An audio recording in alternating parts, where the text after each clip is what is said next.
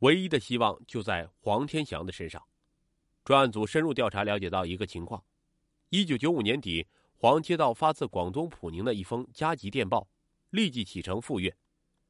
这个情况与李学荣的汇款在时间、地点上吻合，有很大的疑点。黄天祥有可能知道林红彩的最后归宿。黄天祥被传唤到纳堪派出所。开始，他拒不交代问题，说他与林红彩情同手足，他已经承诺不能披露契弟的身后事。专案民警提醒他，林洪才涉嫌杀害数人，罪行极其严重，如果知情不报，是要负法律责任的。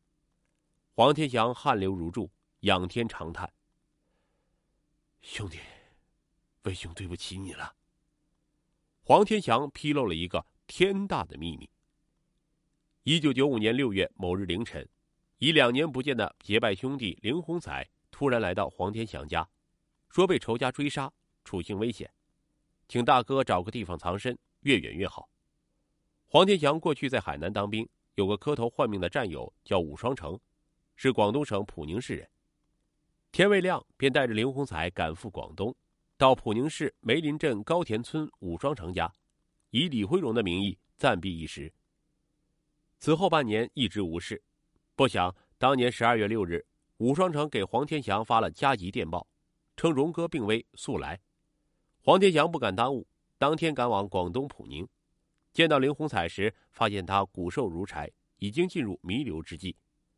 见到契兄千里迢迢而来，大为感动，凄然道：“祥兄，能够见你一面，我死也瞑目了。我一生作孽太多，厉鬼索命，看来难逃一劫。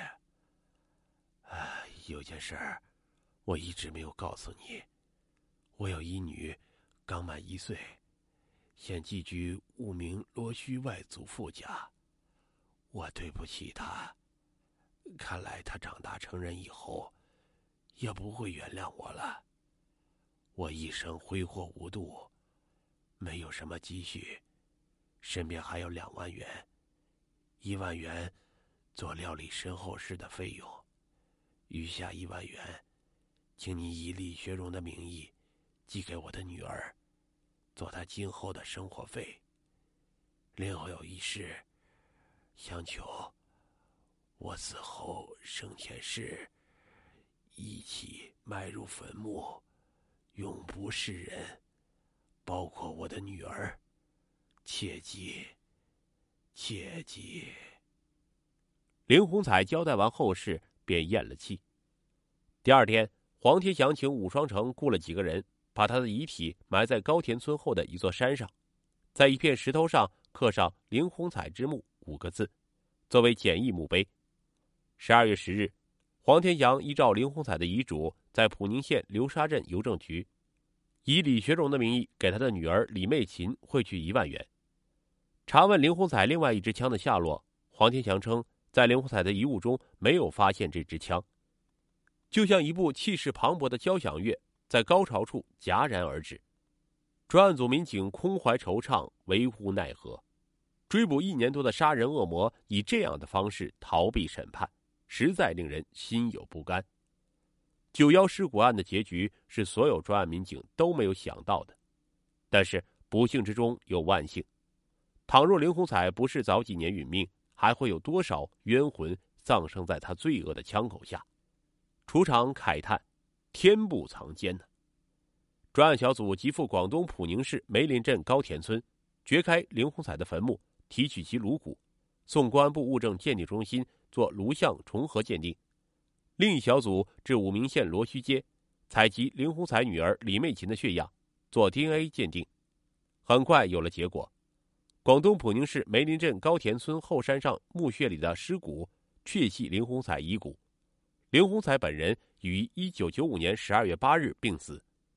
二零零四年十一月三日。A 零零幺案专案组向中华人民共和国公安部呈送马山县九幺尸骨案破案报告。报告在详尽交代九幺尸骨案的立案、侦查具体过程后，特别说明，依据中华人民共和国刑事诉讼法第十五条第五项之规定，对于犯罪嫌疑人、被告人死亡的，不追究刑事责任，你不追究林红彩的刑事责任，并结束案件侦查工作。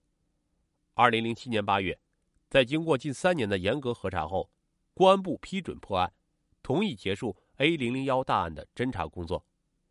在区公安厅举行的祝捷会上，一位厅领导提议被专案组集体和处长、武俊峰、肖勇等人一批有特殊贡献的专案组民警报功。好像事先约定，三人均坚持不受。最后，楚场代表专案组表态，他说：“他们不能无功受禄，无法将案犯送上审判席，虽是天意，亦属人事。特别是至今那两支喋血无数的五四手枪还没有下落，这将是他一生的憾事。”